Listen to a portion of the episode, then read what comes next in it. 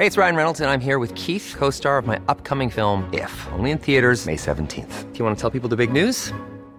All right, I'll do it. Sign up now and you'll get unlimited for $15 a month in six months of Paramount Plus Essential Plan on us. Mintmobile.com slash switch. Upfront payment of $45 equivalent to $15 per month. Unlimited over 40 gigabytes per month. Face lower speeds. Videos at 480p. Active Mint customers by 531.24 get six months of Paramount Plus Essential Plan. Auto renews after six months. Offer ends May 31st, 2024. Separate Paramount Plus registration required. Terms and conditions apply if rated PG.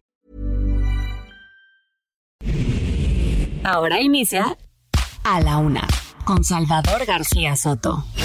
A la una. Donde la información fluye, el análisis se explica y la radio te acompaña. A la una con Salvador García Soto. A la una. Comenzamos.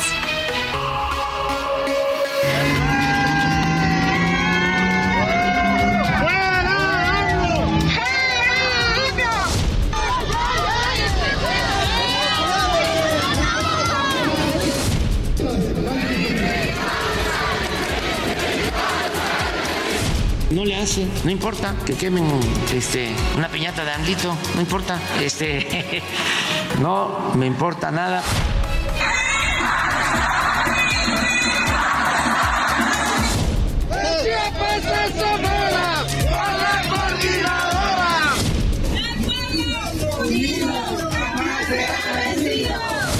Trata de suspender solamente aquellas actividades que no una, no dos, sino ya varias veces este, han mostrado que tienen las características de ser proselitistas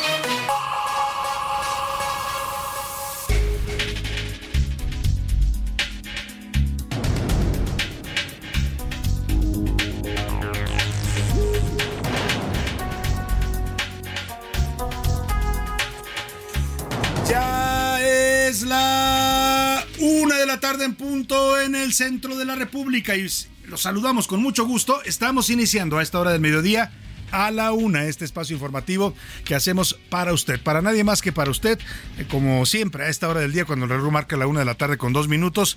Estamos listos aquí en estos micrófonos del Heraldo Radio para informarle, para entretenerle y también, también para acompañarle en este momento de su día. Usted sabe que todos los días nos proponemos ser parte de su día a día, ser su compañía diaria al mediodía, como lo dice nuestro eslogan, y esperamos poder estarlo logrando. En este miércoles 17 de octubre, a la mitad de la semana y también a la mitad del mes de octubre. Vamos hacia la recta final ya a la segunda quincena. Estamos avanzando en la segunda quincena de este mes de octubre y hacia la recta final de este año. Ah, un miércoles eh, empezó nublado, nublado en la mañana con frío. Ayer, oiga, ya las temperaturas en la Ciudad de México están descendiendo. Ayer tuvimos hasta 10 grados centígrados por la tarde-noche.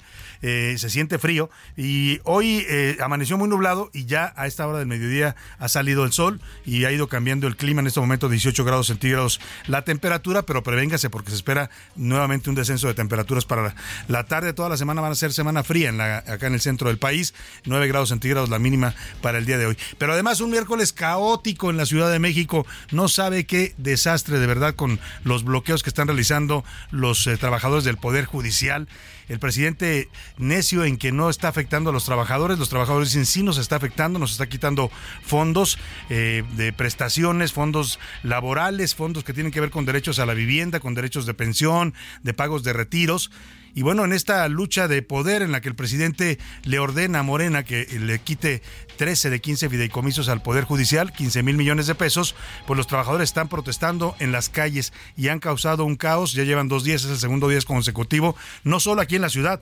Vamos a tener reportes de toda la República porque el Poder Judicial, pues es un poder de este país, abarca toda la República. Hay juzgados en todos los rincones de México y ahí también hoy hubo paros de los trabajadores del Poder Judicial y hubo eh, protestas, bloqueos en varias ciudades de la República. Le voy a tener toda la información y como diría el filósofo de Ciudad Juárez, ¿qué necesidad?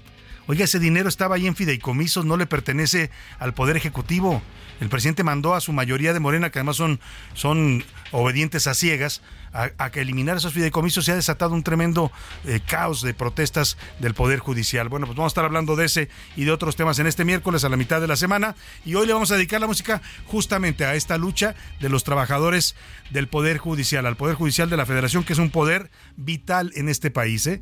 Son los que nos procuran, nos dan, nos brindan la justicia, no la procuran, esas son las fiscalías y las procuradurías. Ellos administran la justicia a los mexicanos y sí tienen muchas deficiencias, ni hablar. Hay corrupción en el Poder Judicial, la hay como hay en el Ejecutivo y como hay en el Legislativo. Eh, pero pues es lo que tenemos, es el sistema de justicia que tenemos los mexicanos. Y si lo estrangulamos, si, si permitimos que el gobierno federal, que el presidente les quite los recursos, pues si de por sí no tenemos justicia, oiga, y con sin recursos, pues va a ser todavía peor para los mexicanos este tema de la justicia. Así es que la música de hoy en la Laguna va dedicada a la lucha de los trabajadores del Poder Judicial que están defendiendo sus derechos laborales, derechos que además son constitucionales y universales. Y bueno, pues el presidente se está metiendo con temas muy delicados en este ataque al Poder Judicial que hoy se consuma. Vamos a tener el reporte también porque hoy se discute este tema en San Lázaro, la extinción de estos fideicomisos del Poder Judicial, que significan 15 mil millones de pesos que se va a apropiar el presidente López Obrador y su gobierno. Vámonos, si le parece directo al resumen de información. A la una, con Salvador García Soto. Ya le decía, caos. Por segundo día consecutivo, trabajadores del Poder Judicial de la Federación están protestando en las principales avenidas de la Ciudad de México y también en varias ciudades de la República. Aquí en la capital, las avenidas eh, como Insurgentes, Periféricos Sur, eh, también varios bloqueos en la carretera Picacho a Jusco, en la zona del Palacio Legislativo de San Lázaro. Y mientras tanto, el presidente López Obrador insiste Fíjese, todavía los está descalificando. Dice que los trabajadores del Poder Judicial no trabajan, que se la pasan de vacaciones y que todo este movimiento es puro cuento. Así los descalificó el mandatario nacional. Y bienvenidos. Esta madrugada llegaron a nuestro país 275 mexicanos más que se encontraban varados en Israel en medio del conflicto con Hamas. En dos aviones de la Fuerza Aérea arribaron al aeropuerto internacional, bueno, a la base aérea de Santa Lucía, ahí donde está el aeropuerto Felipe Ángeles. Y bueno, vamos a estar dándole toda la información y de terror. Al menos 500 personas murieron tras un ataque israelí a un hospital que estaba abarrotado de heridos y otros palestinos. Hay reportes muy dramáticos. Israel estaba bombardeando indiscriminadamente ya no solo la franja de Gaza norte, de donde le pidió a la gente salir. Fíjese usted, le pidió a los palestinos que salieran de la franja de Gaza norte, que se fueran al sur para huir porque iban, dijo, a, a, iniciar una gran entrada por tierra a esta zona. ¿Sabe qué hizo ahora Israel? Bombardeó la franja sur diciendo que está atacando objetivos de grupos terroristas, pues la verdad es que está atacando también a civiles el gobierno de Israel. Le voy a tener toda la información. Y con miedo, mientras tanto, en Europa hay una alerta por posibles atentados terroristas. Ayer en Bruselas, dos aficionados de la selección de Bélgica fueron atacados y asesinados. Los atacaron al grito de Alá es grande, que es el grito de protesta que se está sonando por todo el mundo, en los eh, donde hay migración de países de origen, de más bien de personas de origen musulmán. Y para atrás, el Instituto Nacional Electoral frenó los eventos públicos de Claudia Sheinbaum. Le pidió también a Xochitl Gálvez que cuide sus publicaciones en redes sociales. A ambas las reconviene y les advierte, si no hacen caso, van, pueden tener consecuencias más severas porque están incurriendo en actos anticipados de campaña. En los deportes, Oktoberfest, hoy la selección de fútbol de México se vuelve a enfrentar ante Alemania con la cuenta pendiente de los teutones en el Mundial de 2018. Además, la dirección deportiva del Instituto Politécnico Nacional informó que separó del equipo de burros blancos al jugador Osvaldo Canchola por haber lesionado intencionalmente a un competidor de los borregos del TEC de Monterrey. Nos va a contar de todo esto Oscar Mota. Y en el entretenimiento, Anaya Rega nos trae lo más destacado del mundo del espectáculo. Las noticias más relevantes nos las va a estar comentando aquí en A la Una. Como ve, tenemos un programa variado con mucha información, con muchos temas interesantes para estarle informando, comentando y también, por supuesto, para que usted opine y debata con nosotros los temas de la agenda pública de este país. Vámonos directo a la información que usted debe conocer el día de hoy. Estas son las de cajón en A la Una. Una de la tarde con ocho minutos, ya le decía, van dos días consecutivos, es el segundo día en que los empleados y trabajadores del Poder Judicial salen a las calles a protestar, a bloquear, ya no solo en la Ciudad de México, hoy el paro se extendió a nivel nacional y todo lo hacen en defensa de 13 de 14 fideicomisos que les quiere quitar, literalmente se los quieren pues no sé si usar la palabra robar, pero eran recursos que le pertenecían al Poder Judicial y ahora se los quiere apropiar el Ejecutivo Federal a través de la mayoría de Morena en la Cámara de Diputados. El Sindicato Nacional de Trabajadores del Poder Judicial de la Federación y el Colegio de Secretarios y Actuarios programaron también un paro de actividades este martes en toda la República. Bloquearon otra vez vialidades aquí en la Ciudad de México, igual que en Guadalajara, en Monterrey, en Puebla, en varias ciudades de México hubo este tipo de manifestaciones y se, frente a la Suprema Corte de Justicia de la Nación también se manifestaron el día de hoy y exigieron respeto al presidente López Obrador y a los derechos de los trabajadores e independencia del Poder Judicial. Iván Márquez nos hace el recuento del segundo día de protestas que ha ocasionado caos vial y afectaciones a miles de personas. Oiga, hoy me tocó ver a la gente caminando por la calle porque suspendían el, el transporte también del Metrobús, no había taxis, era un caos total y absoluto en varias zonas de la Ciudad de México.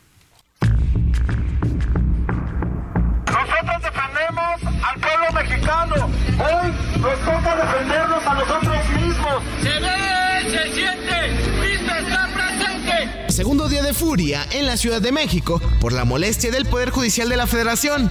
Y es que trabajadores de este poder dejaron los tribunales, la Corte y el Tribunal Electoral para salir a las calles y exigir que se mantengan los fideicomisos con los cuales se cubren sus prestaciones importantes como vivienda, pensión y otros más.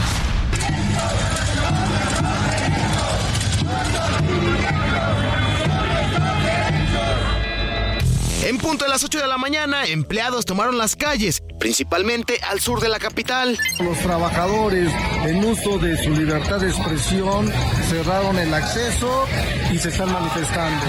En Avenida Insurgentes, en ambos sentidos, bloquearon. La Picacha Jusco también presentó bloqueos. Mismo caso en Anillo Periférico, además de Avenida Eduardo Molina y Calzada Zaragoza. En total, se estimaron cerca de 14 puntos de bloqueos. Poder Judicial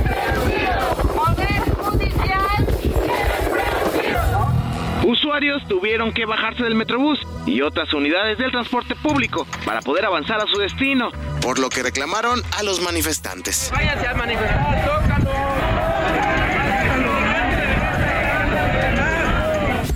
Fue tal la desesperación que uniformados encapsularon a los manifestantes que cerraron periférico a la altura de las flores. Hubo empujones.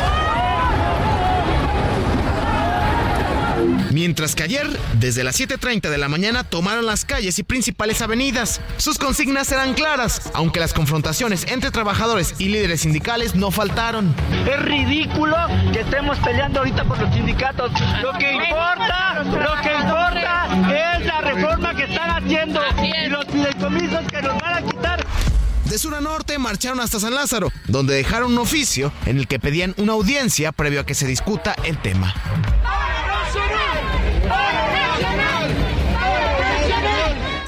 Fue tanto el enojo que al término de los reclamos quemaron una piñata con la figura del presidente López Obrador.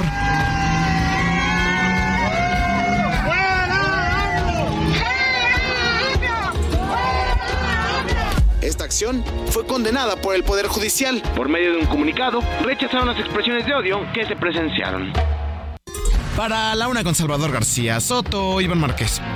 Y bueno, ahí escucha usted la crónica de estas manifestaciones, segundo día de manifestaciones y movilizaciones del Poder Judicial en la Ciudad de México y en varias ciudades también ya de la República. El presidente reaccionó hoy a este tema en dos, de dos maneras. Primero, dijo que esto de que hayan quemado una piñata con su figura no le molesta, que tienen derecho a manifestarse, que reconoce su derecho a protestar, que son libres los trabajadores del Poder Judicial. Por un lado les da la razón en cuanto a su protesta, pero por otro lado los descalifica. Dice el presidente y lo dice textual, usted lo va a escuchar, no lo digo yo, que los trabajadores del Poder Judicial son unos flojos, que no trabajan, que se la pasan de vacaciones y que entonces esto de su, de su movilización es puro cuento. Lo dice el hombre que creció políticamente haciendo manifestaciones, protestas y tomas de avenidas. Ahora, ahora ya con el poder, pues se le olvidó, se le olvidó que él es un líder callejero y ahora descalifica a los que marchan y les llama perdóneme la expresión, no lo dice él, eso sí lo digo yo, les llama huevones. Que no le hace, no importa que quemen una piñata de AMLito, no importa, este, no me importa nada porque está como cuando insultan, pero fíjense, la quema de una piñata o un insulto, y aquí ahorraríamos para darle becas a los más pobres de México. Dicen, por ejemplo, vamos a hacer un paro. Pues si se van de vacaciones, no sé cuánto tiempo, si no trabajan, se tardan. Hay miles de personas que tienen 10 años sin sentencia. Bueno, pues eso no depende de los trabajadores, señor presidente, eso depende de un sistema de justicia que está totalmente saturado y sobrepasado. Eh, pero bueno, él, dice que los trabajadores del Poder Judicial no trabajan. O sea, el presidente en lugar de calmar conflictos en este país, los atiza. Haga de cuenta que le está echando más leña al fuego. Si ya de por sí los trabajadores estaban molestos porque tiene meses, años, eh, hablando de un Poder Judicial corrupto, que son vendidos, que son, eh, les llama de todo tipo, y ya eso los tiene molestos en las calles en contra de él pues ahora con esto, imagínese usted, el presidente atiza los conflictos más que resolverlos. Vamos precisamente hasta Avenida Insurgentes y Avenida La Paz aquí en la Ciudad de México, al sur de la capital, porque sigue todavía algunos bloqueos intermitentes en esta parte donde se ubican instalaciones del Poder Judicial. Gerardo eh, Galicia, te saludo ahí en esa zona de San Ángel, aquí en la Ciudad de México. Buenas tardes. Salvador, excelente tarde y en este punto se mantiene el cierre de la circulación sobre Avenida de los Insurgentes en ambos sentidos. Estamos ubicados eh, justo en su entronque con Avenida La Paz y en este punto se cumplen cinco horas de bloqueo. Hasta hace escasos 40, 50 minutos llegó personal de la Policía Metropolitana y para tratar de evitar cualquier tipo de incidente o enfrentamiento, se decidió liberar los carriles confinados del Metrobús. Es decir, ya para nuestros amigos que desean utilizar este medio de transporte, ya se puede transitar en el carril confinado. Los vehículos articulados que van desde Indios Verdes hasta la zona del Monumento al Caminero al sur de la capital ya están pasando, pasan de forma lenta justo cuando llegan a las inmediaciones eh, de la Avenida La Paz, precisamente por la gran cantidad de trabajadores del Poder Judicial de la Federación, pero al menos este servicio ya se ha reactivado, no así los carriles de ambos sentidos de la Avenida de los Insurgentes que continúan completamente cerrados, así que de preferencia hay que buscar vías alternas. Y el otro bloqueo que se mantiene es el de Periférico Sur, a la altura de Las Flores y con dirección al viaducto. En ese punto tenemos reducción de carriles y se mantiene esa manifestación. Y por lo pronto, Salvador, el reporte. Eh, Gerardo, te quería preguntar, yo anduve por esa zona tratando de, cruzar, tuve que andar agarrando atajos para poder llegar acá a la estación del Heraldo Radio, que justo me queda a, la mitad del camino de estos bloqueos que están narrando. Mucha gente caminando en las calles, mucha gente que no pudo tomar el transporte público y que tuvo que caminar. Seguramente muchos llegaron tarde a trabajar o de plano no llegaron. Sí, sí, de hecho fueron miles y nos referimos eh, prácticamente todos los usuarios de la línea número uno del Metrobús. Por centenares se podían contar, Salvador, eh, y se veían caminar por la banqueta. De hecho, platicamos con algunas personas que iban camino a su cita a un hospital, una madre de familia que llevaba a su pequeñín para su consulta en un hospital ubicado en la zona sur de la capital. Era a las 11, debido a los bloqueos, sencillamente no pudo llegar, iba apurada, empujando a su nene hacia la zona de Ciudad Universitaria para tratar de encontrar otro medio de transporte. Eh, vaya que sufrieron mucho los eh, trabajadores y todos los vecinos de la zona sur de la capital. La buena noticia, entre comillas, Salvador, es que por lo menos la línea 1 del Metrobús ya, se liberó. Sin embargo, todavía continúan cierres a la circulación en este punto. Pues muy bien. Gracias, Gerardo Galicia. Te agradezco mucho el reporte.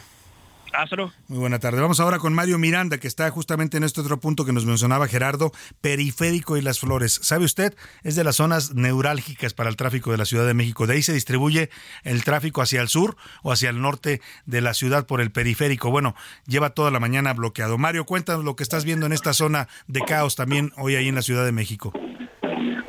Salvador, ¿qué tal? Muy buenas tardes. Efectivamente nos encontramos en el periférico sur y Las Flores donde ya se cumplieron cinco horas de bloqueos y manifestaciones por parte de trabajadores del Poder Judicial de la Federación. Los manifestantes mantienen cerrados carriles laterales, así como dos carriles centrales del periférico, esto en dirección al norte, llegaron de acuerdo con los elementos policíacos y abrieron un carril. Informo que durante la manifestación hubo un, conato de broncas, hubo empujones entre los elementos de la policía y los manifestantes, hubo golpes aquí durante unos 10 minutos estuvo aquí la situación estuvo algo tensa, trataron de encapsularlos, no pudieron y solamente lograron convencerlos de que abrieran un carril, eso en dirección hacia el norte. También informarte que más temprano, hace como una hora, también cerraron en dirección hacia el norte, pero esto pasando las flores, hay otras oficinas del Poder Judicial, pasando las flores también estaban cerradas, entonces toda la mañana estuvo bloqueado ambos sentidos del anillo periférico y esto fue un caos para todos los automovilistas claro. que transita en esta zona del periférico, ya que se cerró totalmente por ambos sentidos.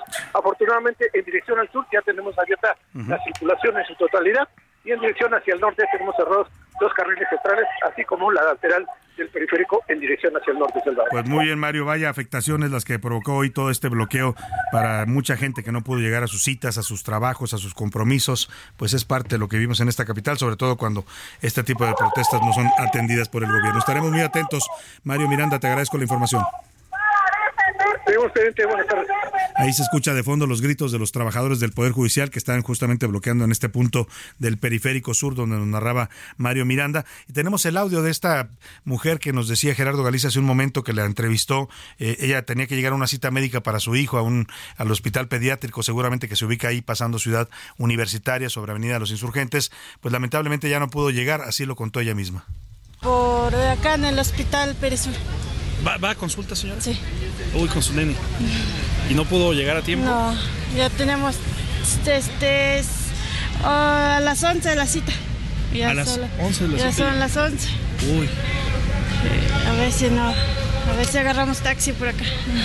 Ok, señora, ¿me regala su nombre nada más? ¿Mande? ¿Me regala su nombre? Rosa. Gracias, señora Rosa. Mucha suerte, amigo. Sí. Con cuidado.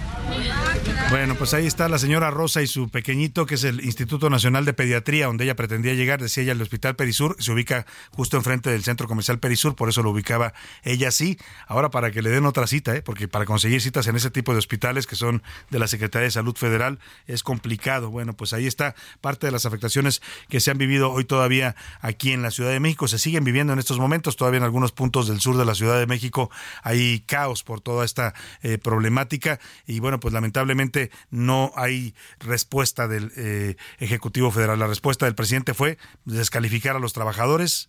Dice que no se preocupen, que no se les va a afectar, pero la Corte ya demostró que efectivamente tres de los fideicomisos, al menos tres de los trece que quieren eliminar, son eh, pues para pagar derechos laborales. Uno es para fondos de retiro y pensiones para mandos medios y trabajadores del Poder Judicial, otro es para pagos de créditos de vivienda y por ahí hay otro más eh, también que tiene que ver con prestaciones laborales. Es decir, se está metiendo el presidente con derechos laborales, eh, que son derechos constitucionales. Entonces, en un momento más vamos a ir a hacer un recorrido también por el resto de la República, donde también hubo movilizaciones y protestas en varias ciudades del país. Ya vamos a vamos ya en este momento justamente a escuchar esto que nos prepararon los corresponsales del Heraldo de México, la manifestación del Poder Judicial en toda la República. Jalisco.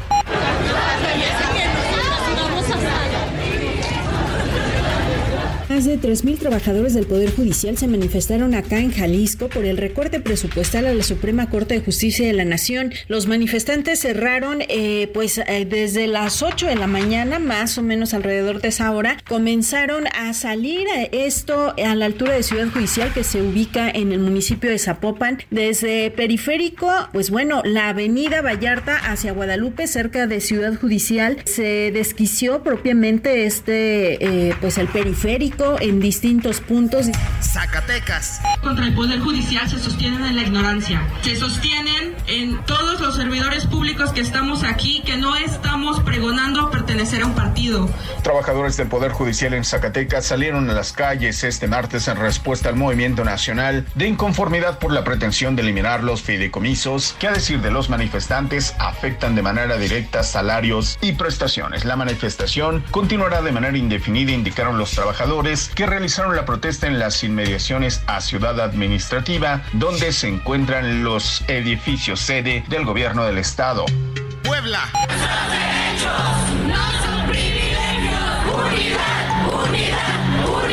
Por segundo día consecutivo, trabajadores del Poder Judicial Federal con sede en Puebla volvieron a protestar contra la iniciativa de ley que busca la extinción de fondos y fideicomisos de compensación económica a nivel nacional. A diferencia de la protesta del lunes, las movilizaciones se extendieron a diferentes puntos de la capital poblana, además de las oficinas de Ciudad Judicial en el municipio de San Andrés Cholula. Hasta el momento, se reportan manifestaciones y marchas en por lo menos tres bulevares de la capital del estado. Quintana Roo.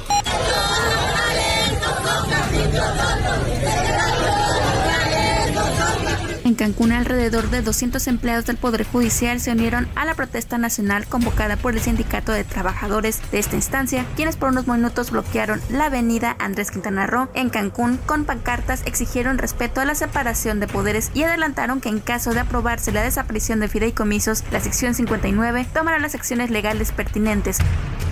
Veracruz. Justicia imparcial, independencia judicial. Justicia.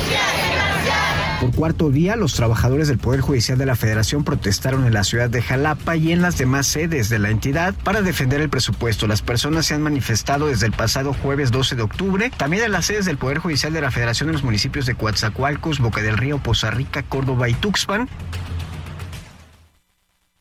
Todo este tema delicado. Más adelante le voy a platicar también otros eh, asuntos importantes. Por lo pronto nos vamos a la pausa con Breaking the Law. Es Judas Priest, música dedicada hoy a los trabajadores del Poder Judicial.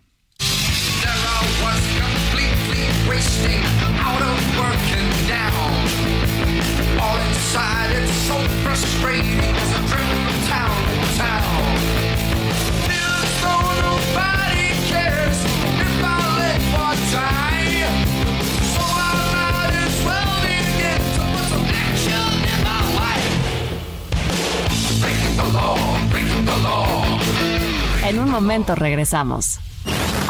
Ya estamos de vuelta en A la Una con Salvador García Soto. Tu compañía diaria al mediodía. Vive la pasión del tenis profesional del 23 al 28 de octubre en la Ciudad Deportiva de Tampico. Las mejores jugadoras del mundo estarán de vuelta. Entrada general 50 pesos y entrada a estadios desde 150 pesos. Adquiere tus boletos en www.showbizticket.com.mx. Pasión, garra y entrega. Vive al máximo el Abierto Tampico 2023. Síguenos en nuestras redes sociales. Abierto Tampico para las promociones. La rima de Valdés. ¿O de Valdés la rima? Una década ha durado el desfile de Catrinas. Maquillado le caminas de calaca disfrazado, tradición que ha colocado sobre Avenida Reforma y por cierto cuya forma, para darles un quemón, la inauguró don James Bond. Eso es lo que a mí me informan. El desfile el 22 y el paseo de bicicletas por la noche, que es la neta, será el 28, por Dios. No hay que pedalear veloz. Ya me puse emocional, pues también un festival de cempasúchil se viene. A todos los entretiene porque es internacional. De 11 mil millones dicen que será la gran derrama. Es que todo el mundo aclama los muertos aunque se ericen cuando nuestro suelo pisen, van a sentir que se mueren, pero de gusto si quieren los extranjeros que vengan. La cosa es que se entretengan. Calaverita, cooperen. Yo no puedo seguir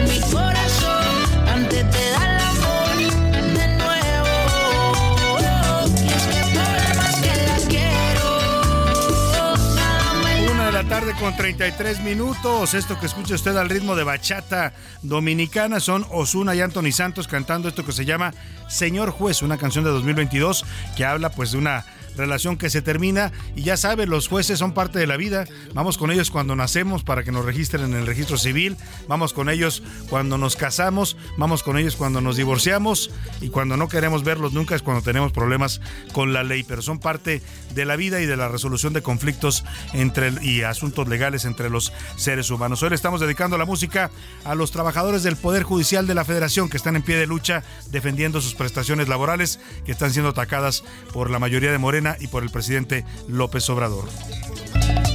Señor juez, vengo hasta aquí a declararme culpable. He cometido un delito y no merezco mi libertad. A la Una con Salvador García Soto. Una de la tarde con 34 minutos. Oiga, eh, sigue la guerra en Israel, cada vez más cruenta, cada vez más cruel. Están muriendo eh, civiles en los bombardeos indiscriminados que está realizando Israel sobre Gaza. Dice Israel que ataca objetivos del grupo Hamas y de algunos otros grupos terroristas eh, de Palestina, pero en realidad está atacando pues edificios habitados, hospitales. Han muerto niños en estos bombardeos. De verdad que está siendo un asunto bastante doloroso lo que está ocurriendo allá en el Medio Oriente. Y mire, esta guerra está impactando en todo el mundo. En Europa ha subido la alerta en los países de Europa después de un ataque terrorista que dejó dos personas muertas en Bruselas, Bélgica.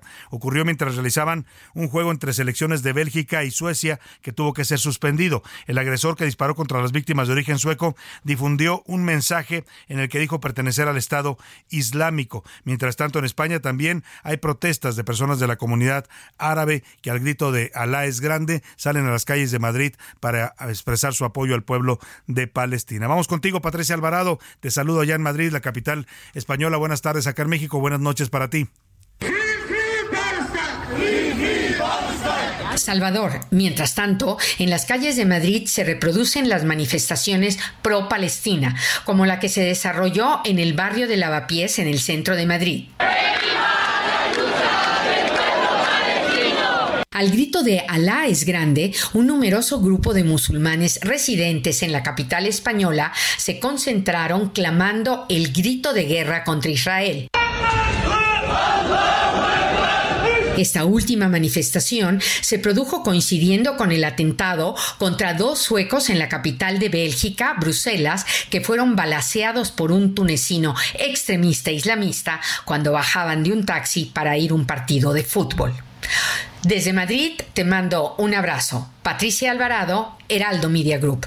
Muchas gracias a Pati Alvarado allá en Madrid. Pues está ocurriendo este fenómeno en toda Europa y el mundo se empieza a polarizar, y es lo más peligroso que nos puede pasar, ¿eh? por que se cree esta polarización, esta tensión entre religiones, entre mundos como el cristiano, el islámico, en fin, nada bueno dejen ese tipo de confrontaciones, ni por temas raciales, ni por temas religiosos. Lo conocemos bien porque es parte de la historia y de las guerras eh, más cruentas que hemos sufrido los seres humanos a lo largo de nuestra civilización. En eso estamos, en eso estamos metidos. Vamos eh, justamente a la llegada de los mexicanos. Siguen llegando afortunadamente más mexicanos de los que está trayendo el gobierno desde Israel. 275 arribaron en dos aviones de la Fuerza Aérea Mexicana hasta la base de Santa Lucía. Eh, los vuelos de ayuda humanitaria concluyeron. En total, 721 compatriotas retornaron a México, quienes solicitaron apoyo al gobierno para poder salir de la zona del conflicto. Ricardo Romero nos cuenta. Salvador, buenas tardes. Informarte que este martes, en punto de las 2 y 30 de la mañana, arribaron los vuelos humanitarios de la Fuerza Aérea Mexicana a cargo de la Secretaría de la Defensa Nacional, que en coordinación con la Secretaría de Relaciones Exteriores lograron repatriar a un total de 275 connacionales desde el Aeropuerto Internacional de Ben Gurion en Tel Aviv, Israel. Las aeronaves hicieron escala en Turquía, Irlanda, Canadá y Carolina del Norte en Estados Unidos antes de llegar a territorio nacional. Fue Alejandro Barbachano, secretario particular de la canciller Alicia Bárcena, quien recibió a los mexicanos en el Aeropuerto Internacional Felipe Ángeles a su llegada a México. Con estos cuatro vuelos, suman ya 721 connacionales que han sido evacuados de la zona de guerra entre Israel y Palestina. Salvador es la información.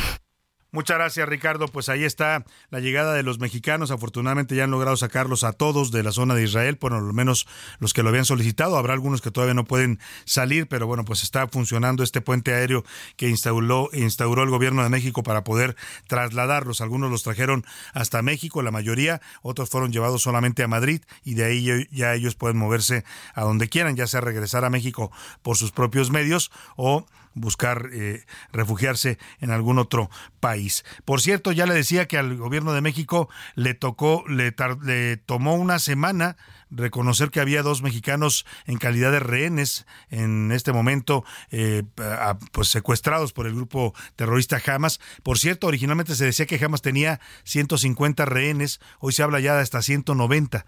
Entre ellos están estos dos mexicanos, Orión Hernández y eh, la señorita Ilana Gritsevsky. Bueno, pues eh, le tomó una semana al gobierno reconocerlo, lo dijo la canciller el fin de semana en un mensaje en Twitter, y hoy habló el presidente López Obrador y el vocero presidencial Jesús Ramírez, dijeron que ya están buscando contacto con el grupo de Hamas y algunos gobiernos afines para tratar de ubicar a estos dos mexicanos secuestrados. Primero habla el vocero presidencial y después el presidente López Obrador de este tema.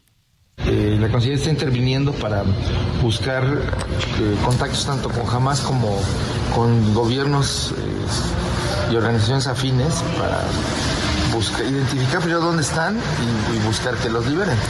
Estamos este, ayudando y tenemos comunicación con las familias y estamos haciendo eh, labor con todos los gobiernos, con todas las organizaciones, porque queremos salvar las vidas de estas dos personas. No tenemos nada todavía en firme, estamos haciendo trabajo que requiere también, en este caso, de sigilo requiere de sigilo, dice el presidente, que estas conversaciones se van a tener evidentemente con secrecía para no afectar pues un posible, una posible negociación para el rescate de estos dos mexicanos. Oiga, yo no pensaría que este tema debería ser el rescate de dos mexicanos secuestrados por el grupo Hamas, debería ser prioridad en estos momentos para la canciller eh, Alicia Bárcena, la secretaria de Relaciones Exteriores de México. Yo me la imaginaba metida en su oficina hablando con eh, contactos para ubicar a la gente de Hamas, para ubicar a los líderes en el Medio Oriente y decirles queremos con vida a los mexicanos. Pero no, ¿sabe dónde anda la canciller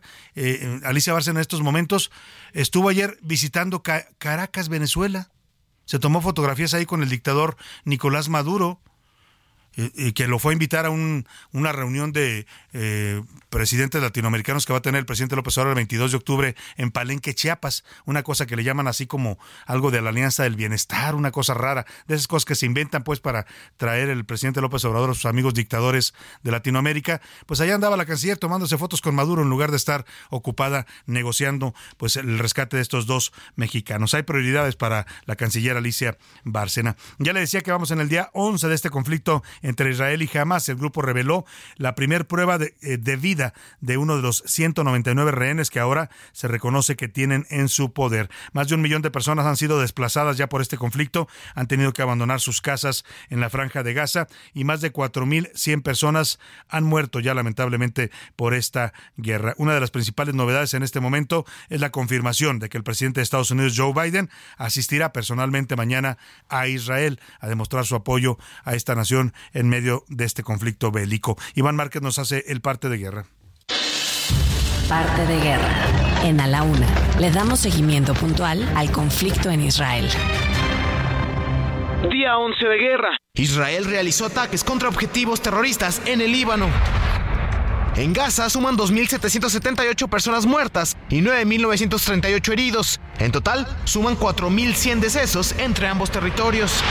Más de un millón y medio de personas han sido desplazadas. Además, jamás publicó la primera prueba de vida de uno de los 199 rehenes que tiene en su poder. Soy prisionera en Gaza y me atendieron. Me realizaron una cirugía que duró tres horas y todo está. Sigue sin haber electricidad y agua. Escasea el combustible, principalmente en hospitales que están al borde del colapso. En este contexto, el presidente de Estados Unidos Joe Biden visitará Israel mañana. Se espera que se reúna con el primer ministro Benjamin Netanyahu y otros líderes israelíes. Así lo confirmó el secretario de Estado de Estados Unidos, Anthony Blinken. Reafirmará la solidaridad de Estados Unidos con Israel. Subrayará nuestro muy claro mensaje a cualquier actor que intente aprovechar esta crisis para atacar a Israel. No lo hagan.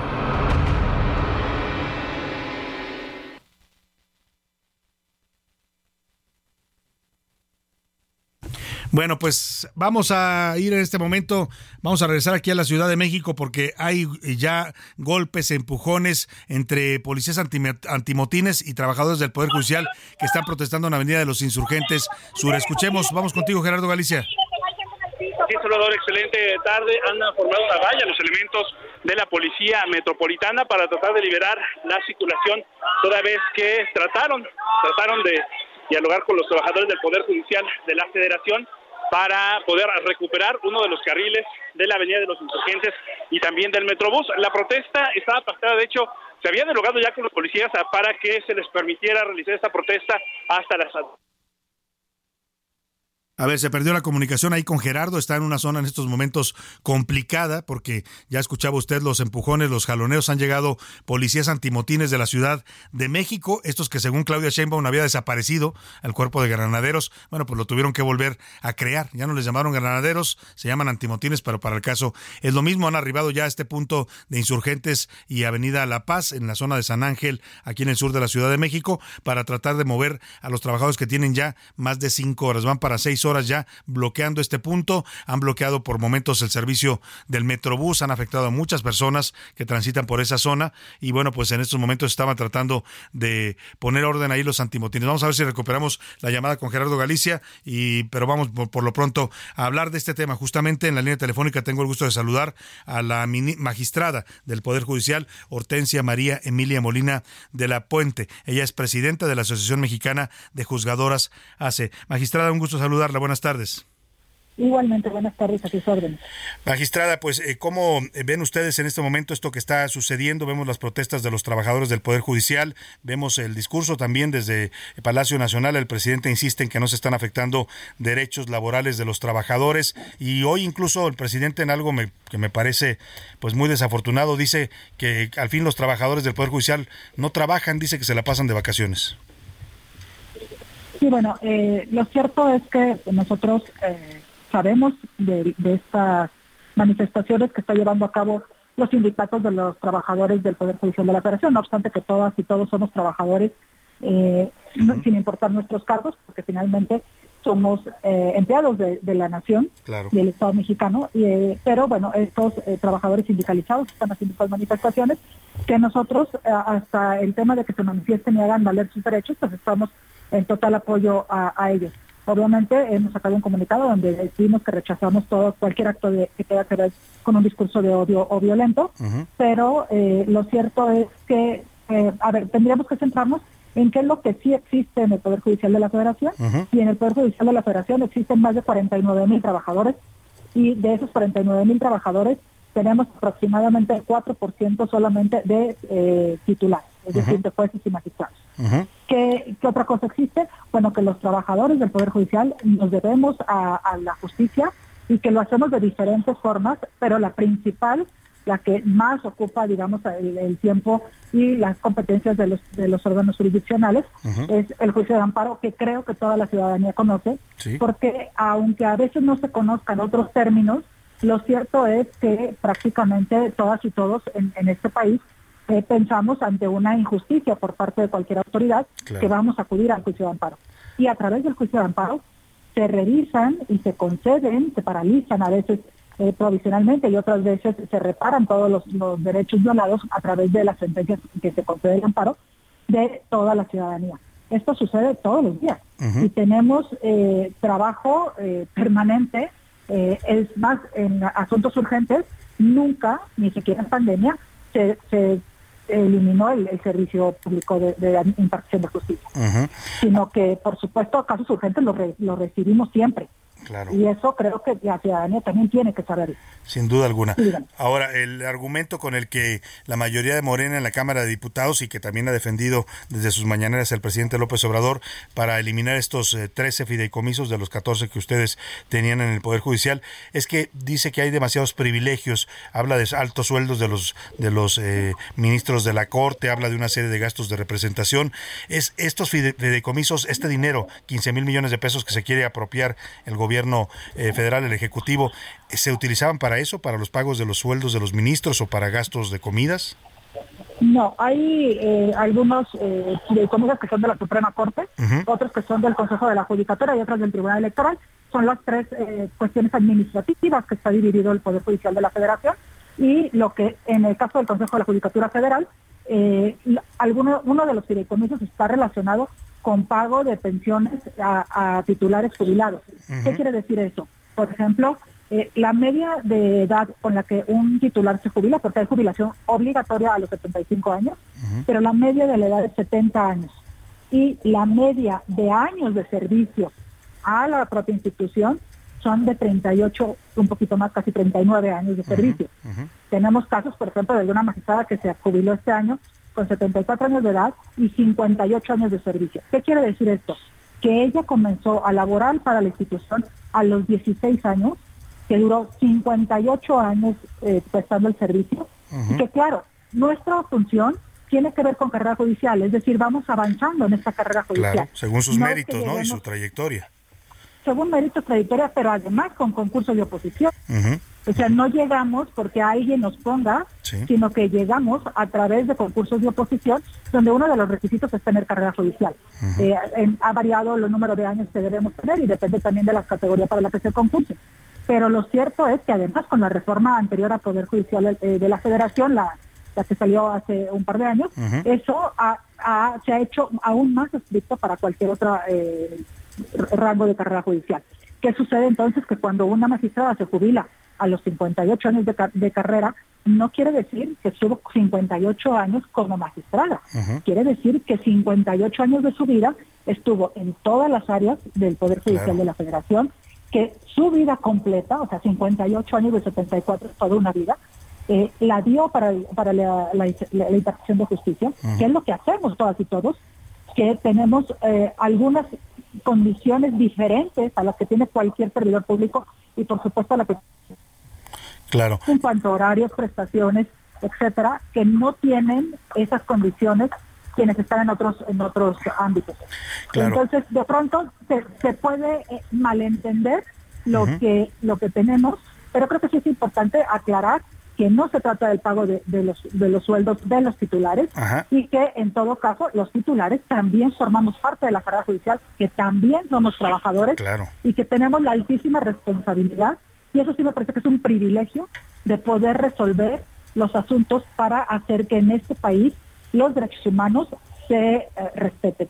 Eso sí es un privilegio. Sin duda alguna. Y bueno, a, todos ustedes, a usted magistrada, a todos los, eh, como usted menciona, magistrados, eh, titulares, ministros, les costó mucho llegar a donde están. Tampoco es que nadie les haya regalado nada, son años de servicio y de carrera judicial. Eh, le pregunto finalmente, eh, magistrada Hortensia María Emilia Molina de la Puente, ella es presidenta de la Asociación Mexicana de Juzgadoras AC. ¿Qué, qué van a hacer ante esto? Porque es un hecho, ya está avanzando la iniciativa en el Pleno de San Lázaro, es muy probable que hoy la aprueben la mayoría de Morena. ¿Qué procede ante esto? ¿Van a seguir las protestas? Eh, ¿Por qué vía se puede combatir una decisión que ustedes creen arbitraria? Bueno, eh, hay una, un análisis de, de algunas eh, estrategias de una posible defensa, pero no podemos hablar de esto hasta que no tengamos un producto legislativo completo, Claro. porque tampoco sabemos en qué términos va a, a quedar. ser aprobado. Lo que sí sabemos y lo que estamos apostando ahora es a que los propios senadores, senadoras, diputados y diputados, en este momento están en Cámara de Diputados, eh, hagan una reflexión real de lo que estamos hablando. O sea, no solo en un discurso mal informado, sino que tengan la, la información completa y correcta de exactamente a qué se dedica cada uno de los fideicomisos y por qué se dedica a eso. Es decir, por ejemplo, en el caso de- del fideicomiso que, se ha dicho que es para pago de casas de los titulares, lo cierto es que esas casas se paga una renta por parte de los titulares, no son propiedad de los titulares y se paga una renta, pero además tiene que ver con temas de seguridad. Es, es decir, hay, ha habido lugares históricamente en la República donde la oferta inmobiliaria tiene que ver con grupos delincuenciales. Y entonces, cuando nos adscriben a ese tipo de lugares, para preservar precisamente la independencia y la imparcialidad de los juzgadores y juzgadoras, es que se tiene esa prestación, pero que se paga una renta. ¿eh? O sea, no, no, es, no es gratis y tampoco es eh, para cuestiones privadas de, de Claro. los titulares. Pues ahí está la, la versión de, de los jueces, magistrados, de los funcionarios y trabajadores del Poder Judicial que están, dicen de ellos, defendiendo pues derechos laborales para gente que ha trabajado toda su vida y que tiene derecho a una pensión digna. Es algo que consagra incluso nuestra Constitución. Estaremos atentos, eh, magistrada Hortensia María Emilia Molina de la Puente, pues a esta, a esta situación y a lo que ocurra hoy en el Palacio Legislativo de San Lázaro. Le agradecemos mucho. Al contrario, le agradezco el espacio. Un gusto, muy buenas tardes. Pues ahí está, el argumento de ellos es que sí se está afectando a gente que ha trabajado toda su vida. Escuchó la historia que nos cuenta esta magistrada que cobra su pensión de uno de esos fideicomisos que está eliminando el- la mayoría de Morena y que se van a apropiar los recursos. 78 años, se jubiló a la de 78 años y trabajó 58 años en el Poder Judicial. No fue magistrada 58 años, vino desde abajo porque ellos van subiendo conforme, ya lo decía, los méritos, la trayectoria, la preparación y también, por supuesto, hacen exámenes de oposición. Vamos a información de último minuto con José Luis Sánchez.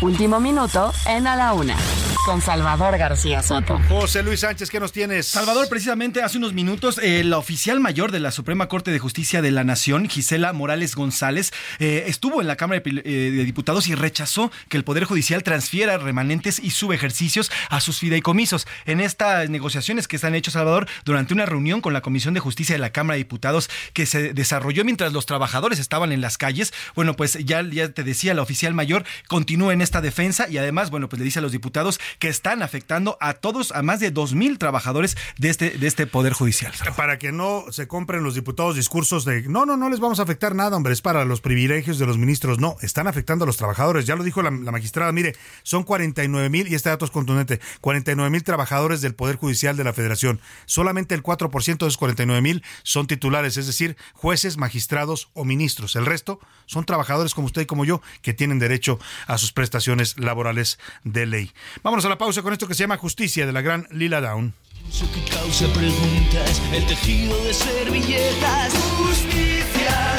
Te la calle, te el diario, la televisión, en las voces sordas los tribunales.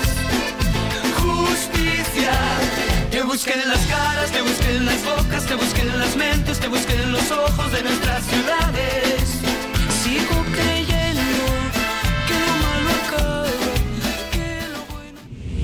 Ya inicia la segunda hora de A la Una con Salvador García Soto. A la Una, donde la información fluye, el análisis se explica y la radio te acompaña. A la Una con Salvador García Soto. A la Una. Comenzamos. Somos más que energía, somos bienestar. Así como llevamos electricidad a todo México, llevaremos Internet para todos. Somos fuentes limpias y renovables. Construimos el Parque Solar en Puerto Peñasco, Sonora, el más grande de toda América. Somos proyectos prioritarios. Electrificamos trenes, aeropuertos y sistemas de transporte, conectando a todo el país. Somos CFE, somos más que energía. Gobierno de México.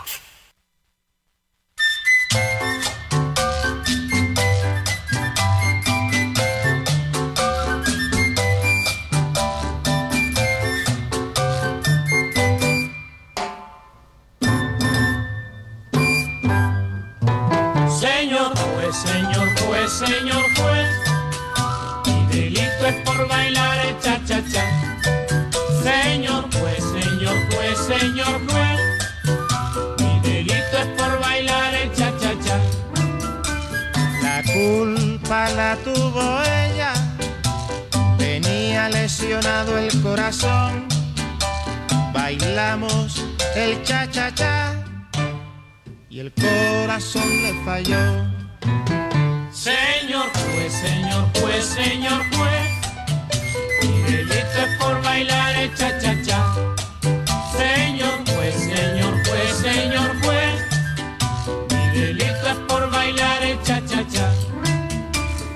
Ya son las 2 de la tarde en punto en el centro de la República y es un gusto de verdad saludarlo a esta hora del mediodía. Iniciamos ya la segunda hora de la una y también, también la tarde de este martes 17 de octubre. Y lo hacemos al ritmo del cha-cha-cha. Espero que usted se haya echado algunos pasitos de cha-cha-cha, ese ritmo que es tan del gusto de los mexicanos. Siempre se baila, ¿eh? No, hay, no falta boda, fiesta donde no salga una canción de cha-cha-cha y la gente se pare a bailar, sobre todo los demás años. Estamos escuchando de regreso de la pausa y el inicio de esta segunda hora, Señor Juez de la Orquesta Aragón, una canción de 1956. Es composición de Jorge Zamora y fue popularizada por esta Orquesta Aragón allá en los años 50, cuando el cha-cha-cha era el género musical que movía al mundo literalmente. Se bailaba en todas las ciudades del mundo. Todavía hoy el cha-cha es un género vivo, es un ritmo vivo que se mueve y se baila en muchas partes del planeta. Escuchemos más de esta canción y le voy a contar ahora lo que le tengo preparado en esta segunda hora de A la Una. Señor juez, señor juez, señor juez, mi delito es por bailar el cha-cha-cha. Señor juez, señor juez, señor juez, Y bueno, vamos a A tener... la Una con Salvador García Soto. Vamos a tener, eh, vamos a tener, eh, le decía al ritmo del chachachá, vamos a tener mucha más información para usted en esta segunda hora. Vamos a ir a eh, pues esta zona donde se están generando ya golpes y empujones entre antimotines que han arribado a las protestas del Poder Judicial aquí en el sur de la Ciudad de México. Vamos a ir a Zacatecas también. La Unión de Colectivos de Buscadoras de Personas están eh, denunciando que autoridades estatales le suspendieron una segunda brigada nacional de búsqueda. Oiga, en vez de apoyarlas, las están obstaculizando ahora también a las madres buscadoras allá en Zacatecas. Le voy a tener la información. También el Instituto Nacional Electoral frenó los eventos públicos de Claudia Sheinbaum. Le pidieron a Sheinbaum que deje de hacer eventos pues proselitistas porque anda, sigue en campaña la jefa de gobierno, ex jefa de gobierno, ahora ya aspirante o coordinadora, como le llamen, lleva ya más de dos años en campaña, ¿eh? Lo hizo cuando estaba en el cargo, de jefa de gobierno, lo hizo en el proceso interno de Morena y lo sigue haciendo ahora. Y ya el INE le dijo que si sigue por esa ruta van a aplicarle sanciones que pueden ser incluso el retiro de su candidatura por incurrir en actos eh, anticipados de campaña. Ya dijo Claudia Sheinbaum y Mario Delgado, pues que no les gusta la recomendación del INE, pero que se van a adecuar y van a hacer ahora sus eventos cerrados, en lugares cerrados, con solamente con militantes de Morena. Lo mismo le pidieron también a Xochitl Galvez que le baje a sus publicaciones en redes sociales, porque también le dijo al INE a la candidata opositora, virtual candidata, que también puede incurrir en esta falta la ley, que son los actos anticipados de campaña. Y ojo, eso se castiga hasta con la cancelación del registro de una candidatura. Le voy a contar también en esta segunda hora sobre el foro de libertad de prensa que se llevó ayer a cabo en la Cámara de Diputados, que tuvimos el gusto de estar participando ahí junto con otros compañeros periodistas. Lo organizó la fracción del PRD ahí en San Lázaro. Interesantes reflexiones sobre las dificultades que pasa hoy la prensa crítica en nuestro país. En los deportes, Oscar Mota nos va a contar de las, el duelo que se va a llevar a cabo entre la selección mexicana y Alemania. Esto después de la cuenta pendiente que tienen, que tienen los alemanes con México en el Mundial de 2018. También sobre lo que informa el IPN, el Instituto Politécnico, que separó a, del equipo de los Burros Blancos a un jugador eh, por lesionar intencionalmente a un competidor de los Borregos del TEC. Mucha información todavía para compartirle en esta segunda hora de a la una. Vamos a tener todavía entrevistas, noticias, eh, vamos a, a estarle haciendo las preguntas del día. Quédese con nosotros aquí en a la una. Vamos a llevarle la mejor información y lo más importante, solo lo más importante de lo que ha ocurrido en el panorama informativo o lo que está ocurriendo en este momento del día. Se lo vamos a estar presentando en esta segunda parte del programa. Vámonos directo a los temas informativos. A la una, con Salvador García Soto.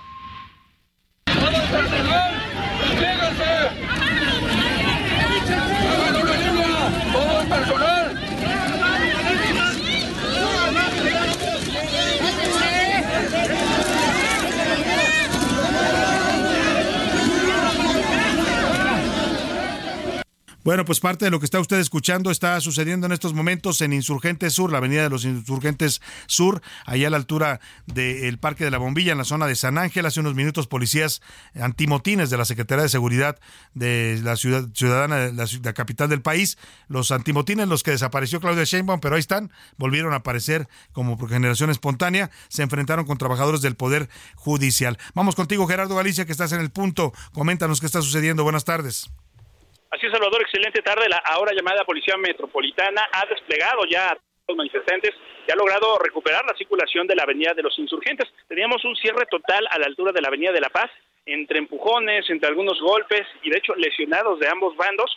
Se logra reabrir la circulación de Avenida de los Insurgentes Sur con dirección a la zona centro de la capital. Los carriles confinados del Metrobús también quedan completamente abiertos y uno con dirección a Ciudad Universitaria es el que queda eh, reabierto la circulación, toda vez que los manifestantes, todos los trabajadores del Poder Judicial de la Federación que se mantenían en este punto, luego de esta serie de empujones, golpes que se suscitaron hace escasos minutos, han logrado ser completamente rodeados y han quedado sobre la banqueta. Ya los manifestantes mencionaban que cerca de las 2 de la tarde iba a culminar su manifestación. Sin embargo, minutos antes la policía decidió intervenir, liberar la circulación y esto por supuesto detonó en esta serie de empujones y golpes por parte de elementos policíacos y de los eh, manifestantes hacia los efectivos de la Secretaría de Seguridad Ciudadana. Para nuestros amigos que van a transitar en la zona, el desplazamiento sigue siendo complicado. Tenemos el cruce constante de muchos elementos de la Policía Capitalina y lo que mencionaban los trabajadores es que prácticamente está por concluir su protesta, sin embargo, no descartan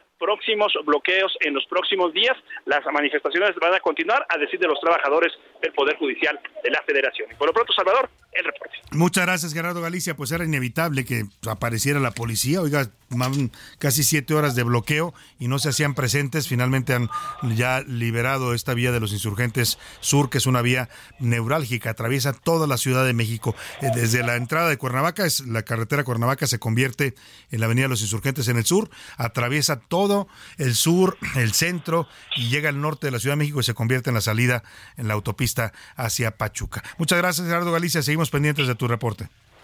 Con todo gusto, excelente tarde. Muy buena tarde. Pues ahí vamos a estar pendientes de estas movilizaciones. Dice los trabajadores que van a continuar manifestándose y a ver pues a ver en qué termina todo esto. Seguramente va a terminar, ya nos lo adelantaba hace un rato la magistrada con la que conversamos del Poder Judicial, pues en recursos lo que tienen que esperar ellos es primero a que termine el proceso legislativo, es decir, si se aprueba hoy. Por cierto, no hemos ido a la Cámara de Diputados para ver cómo va esta discusión, a ver si me ponen por ahí, por favor, a la gente que esté cubriendo en estos momentos Cámara de Diputados para saber cómo va la, el debate, la discusión, si se va a votar hoy o no esta extinción de los fideicomisos del Poder Judicial, porque es ahí donde se está procesando este tema. La mayoría de Morena está decidida, ya la aprobó en comisiones, está decidida a llevarla al Pleno, donde pues tienen los votos suficientes para sacarla. Ojo, si vota toda la bancada de Morena Unida, ¿eh? porque aquí hay un dato que nadie ha mencionado.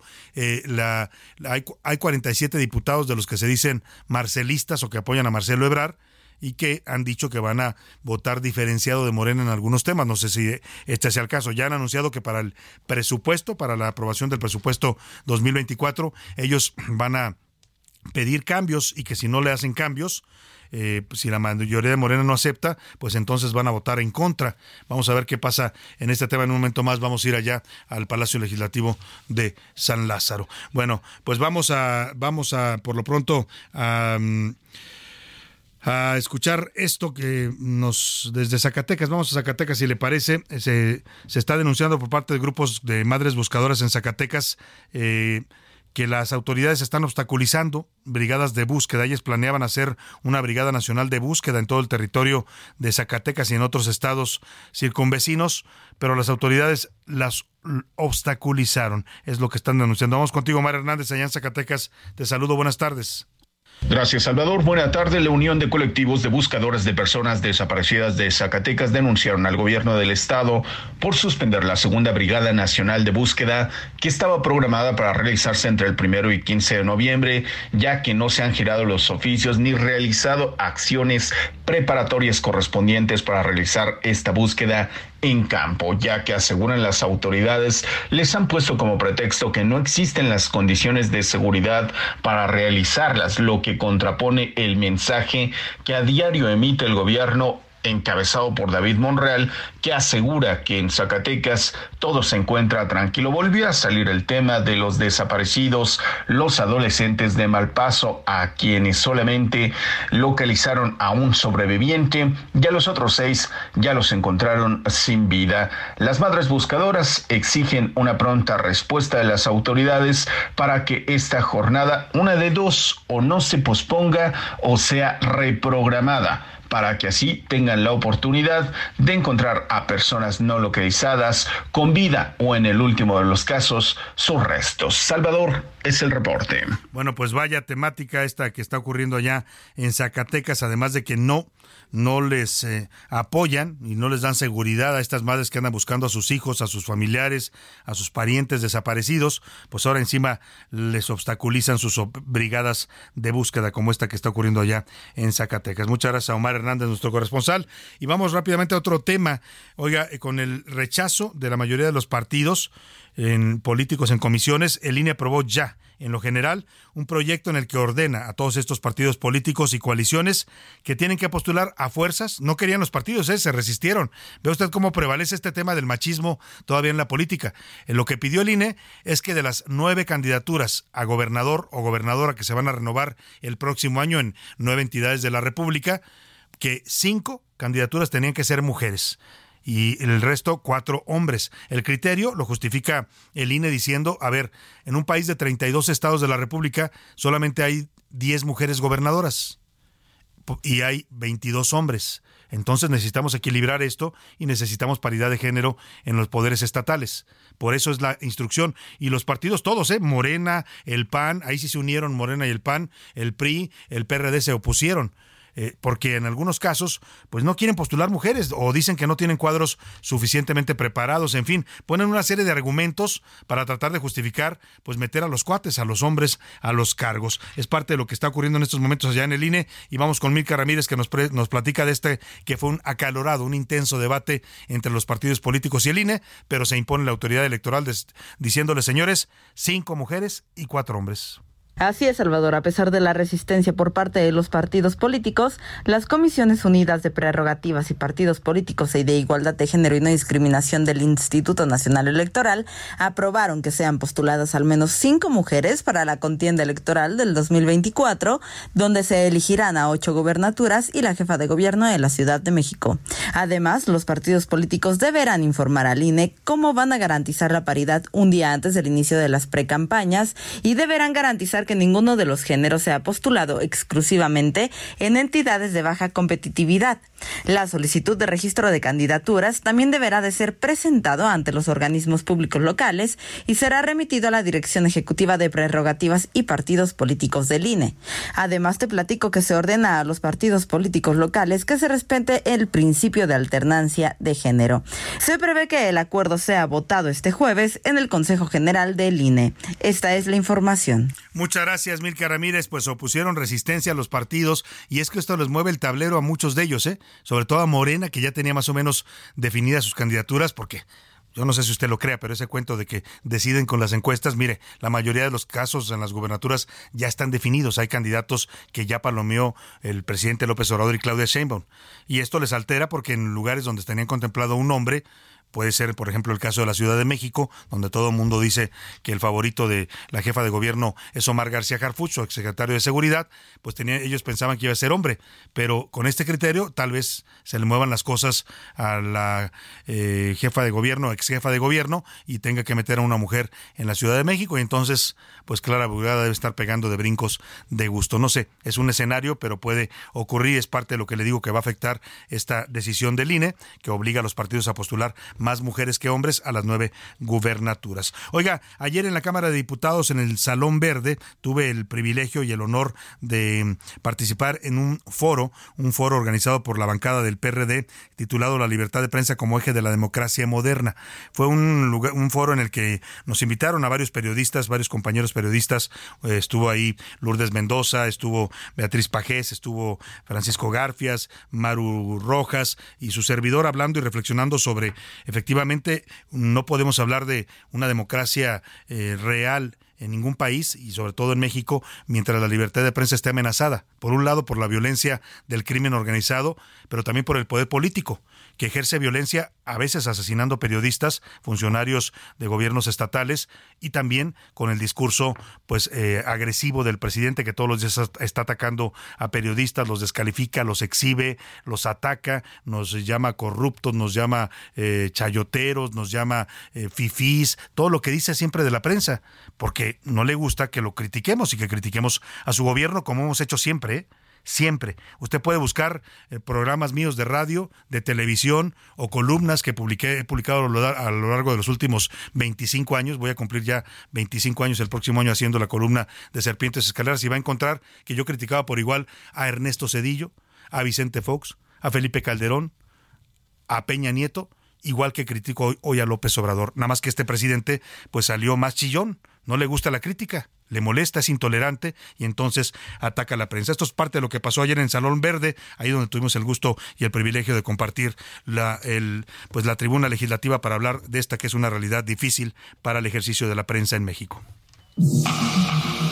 La Cámara de Diputados fue sede del foro La Libertad de Prensa como eje de la democracia moderna. El evento, realizado este 16 de octubre, estuvo presidido por el coordinador del grupo parlamentario del PRD, Luis Espinosa Cházaro. La primera en participar fue la periodista Lourdes Mendoza, quien recordó que México es el país con más periodistas asesinados.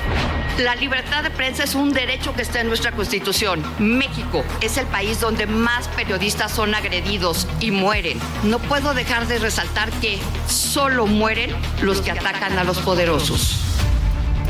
Siguió el turno del periodista Salvador García Soto, quien expuso que la libertad de prensa en la administración del presidente López Obrador no solo ha sufrido un retroceso similar a las épocas del régimen priista, sino que también existe una intención por parte del gobierno actual por desacreditar a la prensa. Sí hay una estrategia deliberada desde el gobierno para debilitar a la prensa y eso es cuando ya se vuelve peligroso. Y ha provocado casos tan graves como el ataque a Ciro Gómez Leiva, que es el caso más representativo de lo peligroso que puede resultar este discurso polarizante y exacerbado. Por su parte, la periodista Maru Rojas lamentó la extinción de la agencia de noticias del Estado mexicano, Notimex. Lamentar totalmente y me sumo a lo que hoy está ocurriendo y ocurrió ya con la extinción de Notimex. Y que hoy con la extinción de Notimex de verdad se pierde en este país todo. Y creo que se autocensura el gobierno a sí mismo al no tener su propia agencia informativa. Durante su participación, el columnista del diario Excelsior, Francisco Garfias, dijo que en la vigente administración, el ejercer el derecho de estar de acuerdo o no con el gobierno representa una herejía en la 4T. Ese derecho de estar o no de acuerdo con el gobierno en la cuarta transformación es una herejía. Si ejerces este derecho, automáticamente eres enemigo del pueblo, un conservador que busca conquistar los privilegios del pasado. La intervención final fue de la periodista Beatriz Pajes, quien recordó que la libertad de prensa es un derecho conquistado. La libertad de expresión y de prensa no es una dádiva, no es una concesión, no es un acto generoso que debamos agradecer a los gobiernos. Es un derecho conquistado. Así, la perspectiva de algunos periodistas sobre la libertad de prensa en el México actual. Para la una con Salvador García Soto, Ricardo Romero. Bueno, pues así estuvo este foro. Le agradecemos mucho a la bancada del PRD y a su coordinador, el diputado Luis Espinosa Cházaro, que nos haya invitado a estas reflexiones interesantes. Hubo ahí en el público, en el Salón Verde del Palacio de San Lázaro, eh, estudiantes de comunicación, estudiantes de periodismo, gente de, la propia Cámara. Interesante, sin duda, el ejercicio y necesaria la reflexión sobre las amenazas que está sufriendo el ejercicio de la prensa eh, crítica en nuestro país. Oiga, vamos a hablar de otros temas. Vamos a platicar de Yucatán, eh, de su capital Mérida. Eh, vamos a, capital, a, platicar de su capital Mérida. Eh, bueno. Bueno, vamos, vamos antes de, de, platicar de Mérida, vamos a, allá al Palacio Legislativo de San Lázaro. Está en la línea telefónica Jorge Almaquio, nuestro reportero, para ver cómo va el ambiente, Jorge, cómo va el panorama y el ambiente ahí en San Lázaro previo a esta votación que se va a registrar hoy en la tarde sobre la eliminación de los fideicomisos del Poder Judicial. Te saludo, Jorge, buenas tardes. ¿Qué tal, Salvador? ¿Cómo te va? Buenas tardes a los amigos del auditorio. Efectivamente, pues mucha actividad hay aquí en la Cámara de Diputados. Desde en la mañana, pues empezaron a manifestarse los eh, trabajadores del Poder Judicial de la Federación que pusieron en causa los alrededores, las inmediaciones del Palacio Legislativo de San Lázaro por esta situación que se va a dar hoy. Ya lo confirmó la Junta de Coordinación Política. Hoy sube el eh, dictamen para eliminar 13 de 14 fideicomisos que tiene el Poder Judicial de la Federación y con ello ahorrarse cerca de 15 mil millones de pesos que, bueno, pues señalan, eh, ya lo señaló el eh, autor de esta iniciativa, Ignacio Mier, coordinador de Morena aquí en la Cámara de Diputados, que estos recursos serán destinados para los apoyos a personas con discapacidades diferentes. Y bueno, de esta manera, bueno, pues el ambiente está eh, fuerte porque, bueno, pues hay diversas reuniones de, de, la Comisión de Presupuesto y Cuenta Pública, la Comisión de Hacienda también está reunida y, bueno, pues incluso llegó hasta aquí la eh, eh, oficial mayor de la Suprema Corte de Justicia de la Nación, uh -huh. en donde pues eh, manifestó que eh, hay no hay irregularidades, tampoco hay eh, pues manejos, malos manejos o dispendios por parte de lo que es los recursos que llegan al Poder Judicial de la Federación. De hecho, manifestó que cerca de tres mil millones de pesos fueron entregados el año pasado por ahorros y economías que tienen en los diversos ámbitos y trabajos que realizan alrededor de todo el año. Uh -huh. Y bueno, manifestó que hay, hay esos apoyos, hay esas economías y que no hay malos manejos. De hecho, también comentó que en el 2018-2019 pues hubo un ahorro de cerca de 900 millones de pesos uh -huh. que eh, fueron eh, eh, utilizados para mejoras en los trabajos de las reformas eh, judiciales y manifestó también que nunca los ha habido subejercicios y todos los subejercicios que se entregan claro.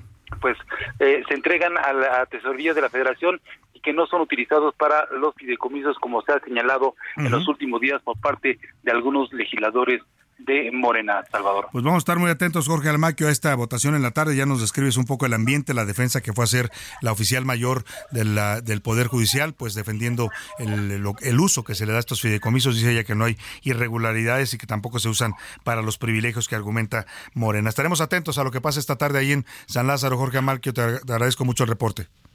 Estamos a pedir, Salvador. Buenas tardes. Vamos rápidamente a los deportes porque ya llegó por aquí a la cabina el señor Oscar Mota. Los deportes en A la Una con Oscar Mota. Señor Mota, bienvenido. Mi querido Salvador García Soto, amigas y amigos, hoy un gran día para ganar. Vamos a dar rápidamente un avance porque ganaron los vaqueros de Dallas el día de ayer en el cierre de la semana 6 de la NFL, 20 a 17 a los cargadores de Los Ángeles. Un partido importante, muy peleado. Ganan los vaqueros que ahora vienen a una semana de descanso, en una semana donde perdieron el invicto las Águilas de Filadelfia, perdieron el invicto también los 49 de San Francisco. Así que continúa avanzando la NFL y un poquito más adelante les voy a platicar algo que no deben de hacer. Miren, eh, chavos eh, que practican fútbol americano principalmente aquí en México, chavos y chavas, les voy a contar una historia de un jugador que fue intencionalmente a, romper, a lesionar a otro. Eso no se hace. Se los platico un poquito más ya adelante. lo expulsaron, creo, ¿no? Eh, por lo sí, claro, por lo pronto se ha separado del equipo. Les voy a decir bien nuevamente de qué se trata. Pues eso se llama antideporte, ¿no? Gandayes, queridos pues eso, no se hace. Son chim, perdón. Justamente. Ahí, ahí lo dejamos, Oscar Bota. Vámonos a la pausa con música. Esto se llama Señor Juez y la canta Ricardo Arjona. Me parece una injusticia estar preso, señor juez, por tirarle una pedrada al presidente. Sé muy bien que en puntería nunca me he sacado un 10. Y el objetivo no era darle a ese teniente. Mi pedrada fue un rayón en el blindaje. Y en la pena debe usted considerar que mi piedra pretendía con su viaje mi recurso ciudadano. Ya estamos de vuelta en A la Una con Salvador García Soto. Tu compañía diaria al mediodía. La Catrina tiene sus festejos.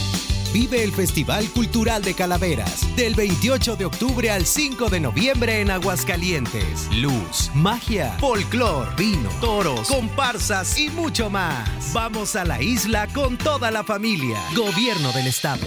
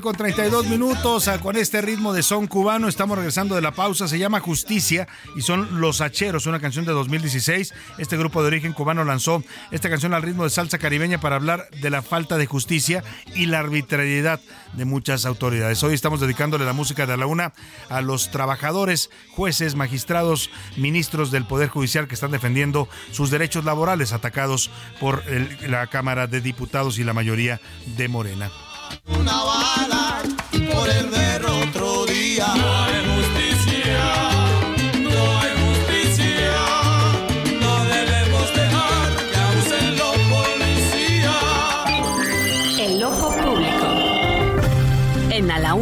tenemos la visión de los temas que te interesan en voz de personajes de la academia, la política y la sociedad. Hoy escuchamos a Maite Azuela en Romper la Confusión.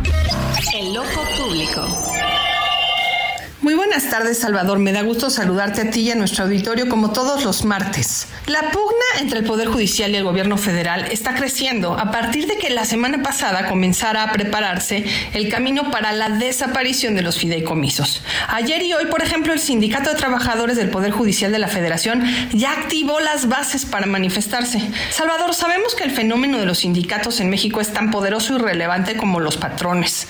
El presidente y los suyos asumieron que la desaparición de los fideicomisos comisos del Poder Judicial afectaría directamente a la Suprema Corte de Justicia de la Nación. Pero, oh sorpresa, también afecta a sindicatos, es decir, a los trabajadores a quienes tanto defiende este gobierno, son quienes están gritando en las calles. Además, junto con el sindicato está la Asociación de Actuarios y Secretarios de la Judicatura Federal. Se dicen inconformes por la amenaza latente de que se vean afectados sus salarios y prestaciones. Dicen que las acusaciones del Ejecutivo Federal no son justas y no corresponden con el esfuerzo que todos realizan cada día. Hoy el presidente afirma que no tienen nada de qué preocuparse porque insiste en que la desaparición de los fideicomisos es para quitar privilegios. ¿Privilegios de qué, Salvador? Ahora los derechos adquiridos por los trabajadores del Poder Judicial, tales como pensiones, prestaciones o bonos, son privilegios, además de haber una discusión muy relevante sobre la afectación a la impartición de justicia por este recorte presupuestal. No cabe duda que este gobierno es capaz de pasar por encima de miles de trabajadores por afectar a 11 personas que le caen mal al presidente, 11 ministros y ministras. Perdón, son 8 porque hay 3 que lo defienden. Saludos a ti y al auditorio Salvador. Nos escuchamos el próximo martes. Los deportes en A la Una con Oscar Mota.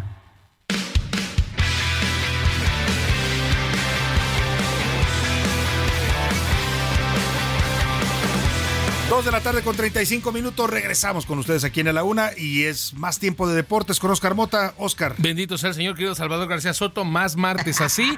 Hoy a las 6 de la tarde México contra el equipo de Alemania. Un partido importante. En la historia se han enfrentado en 12 ocasiones México contra Alemania. El récord, ¿para qué te digo? Pero bueno, se los comento. A ver, dímelo, porque vale Eh, la pena. cinco saber. triunfos para Alemania, cinco empates y solamente dos triunfos para México, uno de ellos en el 85 y el último del 2018. Ahora, para toda la gente que nos está viendo a través de las redes sociales, los que están en radio no me van a ver, pero van a saber que voy a hacer a punto la famosa roque señal, querido Salvador García Soto. Eso ya te vieron ahí por Sí, la camarita. porque, porque nosotros, gracias al último triunfo que le hicimos a Alemania, de ahí vino una rachita en la que Alemania ya no calificó al segundo, la segunda ronda de Rusia 2018, a la segunda ronda de Qatar 2022. Por ahí obviamente perdió 4-1 contra Japón hace poquito. Entonces, realmente sabemos que a los alemanes por ahí los tenemos un poquito trabados. Vamos a escuchar rápidamente las palabras de Jimmy Lozano, entrenador de la Selección Nacional de México. Me expliqué pésimo, Yura, porque, a ver, yo lo que, lo que, lo que pienso es que tenemos tres grandes delanteros. Sin duda alguna en su club el que mejor momento pasa es Santiago Jiménez, indudable, porque Henry yo dije que venía de una lesión y que se ha perdido el arranque de su equipo. América va en primer lugar, está haciendo bien las cosas, regresó de la lesión y empezó a hacer goles. Y después, sí, aunque Raúl no, no, no ha tenido la posibilidad de marcar, pero está haciendo las cosas muy bien y la última concentración, yo lo que decía es, en dos partidos hace tres goles, pues también es de, es de mucho valor para nosotros. Ahí un poquito el Jimmy Lozano, querido Salvador, amigos, hablando sobre esta polémica, bueno, polémica y no polémica sobre los delanteros. Él claramente da los números. Santiago Jiménez tiene 12 goles, Claro. es el goleador de Países Bajos. Raúl Jiménez no ha anotado ni uno solo, tampoco Henry Martín. Pues, pues, ¿para qué andarle buscando? Por lógica, ¿no? Como Por dicen, amor. ¿para qué le buscan chichis a las gallinas? Eso es lo que yo quería decir. querido Si este chavo es el goleador de Europa, pues que lo Póngalo meta. y ya, nada más, señor Jimmy Oye, Lozano. no Oscar. Mota, hace rato nos ibas a contar Sí. esta historia de este jugador de, de los eh, burros del Politécnico Correcto. de fútbol americano, que ya me enseñaste el video. Sí. Y la verdad que sí merece pues un castigo, ¿eh? porque sí es una jugada artera contra un rival. Una jugada con premeditación, alevosía y gandallismo, verdad- verdaderamente se las voy a describir. Eh, jugaba el partido Burros Blancos contra el equipo de los Borregos del Tec de Monterrey el, el fin de semana. Viene una jugada en una primera y gol, que obviamente esto es muy cerca al momento de anotar, y en el instante que viene el equipo de Monterrey en una jugada cerrada, termina la jugada, Canchola, que es linebacker del equipo de Burros Blancos, no participa ni siquiera en la jugada, termina y a uno de los jugadores de Monterrey llamado este Diogo Sánchez, ahorita les doy bien el, el apellido, se queda viendo Canchola, se espera que nadie lo vea y deja caer todo su cuerpo, que son más de 90 kilos, directamente a la rodilla del jugador de Borregos Monterrey. Con toda la intención genuinamente de, eh, de, romperlo Sí, de completamente. romperlo. ¿Y, y qué sanción le está aplicando el Politécnico? En el momento, Deportes del Instituto Politécnico Nacional, lo cual me parece muy correcto, lo separa del club, dice no puede jugar más con nosotros. Está analizando la UNEFA qué es lo que va a hacer. Genuinamente, yo lo que eh, comento en este momento, creo, Salvador, además es una liga netamente formativa. La UNEFA no tiene que ver el asunto. Eh, Diogo Sánchez Fernández es el jugador al que terminó lesionando, que afortunadamente no va a necesitar cirugía. Eso es un dato importante. La realidad, y querido Salvador, y con esto concluyo, es que la UNEFA es una liga formativa, una liga en la que juegan jóvenes, en la que juegan Claro. adolescentes, Están en juveniles. proceso de Claro. profesionalización, ¿no? Y no se trata de ganar por ganar. O sea, todo debe de tener un motivo, una forma, un modo. Y si este compadre se está obviamente acostumbrando a, a ganar de esa manera, por eso luego nos estamos quejando, ¿no? De que de la violencia. de la en violencia y de ese tipo de cosas. Bueno, vamos a subir en este momento el video para que usted sepa de lo que estamos hablando y vea eh, la, pues la acción eh, y cómo le podemos llamar Completamente a- arbitraria, Sí, ¿no? sí. A- a- artera que toma este este jugador con alevosía y ventaja, como dicen los jueces hablando hoy del poder judicial. Vamos a subirlo a, a mi cuenta de Twitter arroba ese García Soto para que usted lo pueda apreciar. Muchas gracias, Oscar. Mota. Hoy un gran día para ganar. Vámonos a otros temas importantes. A la una, con Salvador García Soto. Dos de la tarde con 39 minutos. Oiga, ya hemos estado hablando de los estados que van a renovar gubernatura el próximo año. Nueve entidades de la República, entre ellas está el estado de Jalisco, un estado importantísimo en el panorama nacional, no solo en términos eh, económicos de lo que aporta a la producción nacional, bueno, es la cuna del tequila, de varios productos eh, que se exportan a todo el mundo, eh, sino también por la importancia política que tiene. Jalisco es uno de los estados con un- uno de los mayores cinco estados con mayor padrón electoral a nivel nacional y por eso también es importante siempre estar atento a lo que pasa. Y hemos invitado y nos está visitando aquí en la cabina y nos da mucho gusto recibir a José María Chema Martínez. Él es uno de los aspirantes de Morena. Se han inscrito para la coordinación estatal de la Cuarta Transformación que después derivará para el que obtenga este cargo en la candidatura al gobierno de Jalisco. Bienvenido José María, un gusto tenerlo aquí. Salvador García Soto, qué gusto que por fin se nos eh, se me hace estar este, en este espacio y poder eh, compartir con- contigo y tus radioescuchas. ¿Cuántos aspirantes quedaron finalmente en esta lista que da a conocer el fin de semana? Seis, tres Seis. mujeres y tres este hombres. Y tres hombres. Así es. A- Ahí todavía no está definido si será un tema de género o cómo se va a definir este. este Pues asunto. son dos eh, condiciones que hay que este, esperar. Una eh, que ya has dado cuenta, la resolución del INE que esta semana seguramente estará concretándose y posteriormente veremos también el criterio que tenga la dirigencia nacional del partido Morena. Sin embargo, yo muy optimista, este Salvador, porque veo enormes posibilidades para poder sacar al gobierno de Movimiento Ciudadano para el 2024. Creo que es una eh, oportunidad que no podemos desaprovechar. Usted ha estado, no sé si esté todavía en el cargo, pidió licencia, eh, presidente del de- de- líder de la, de la bancada de Morena en el Congreso Estatal. Es correcto. En este momento estoy este, como diputado como local diputado. y como líder de la bancada de Morena en Jalisco. Ahora, eh, ¿cómo ve el panorama? Porque, a ver, el Movimiento Ciudadano es un partido que ha estado muy fuerte en Jalisco, que tiene ya una continuidad. Eh, ¿Se le puede ganar? ¿Ahí en Jalisco Morena podría avanzar? Sin duda, o sea, y no es una afirmación solamente de perogrullo. En este momento las condiciones, en el ánimo incluso de la gente, las mujeres y los hombres de Jalisco está dada.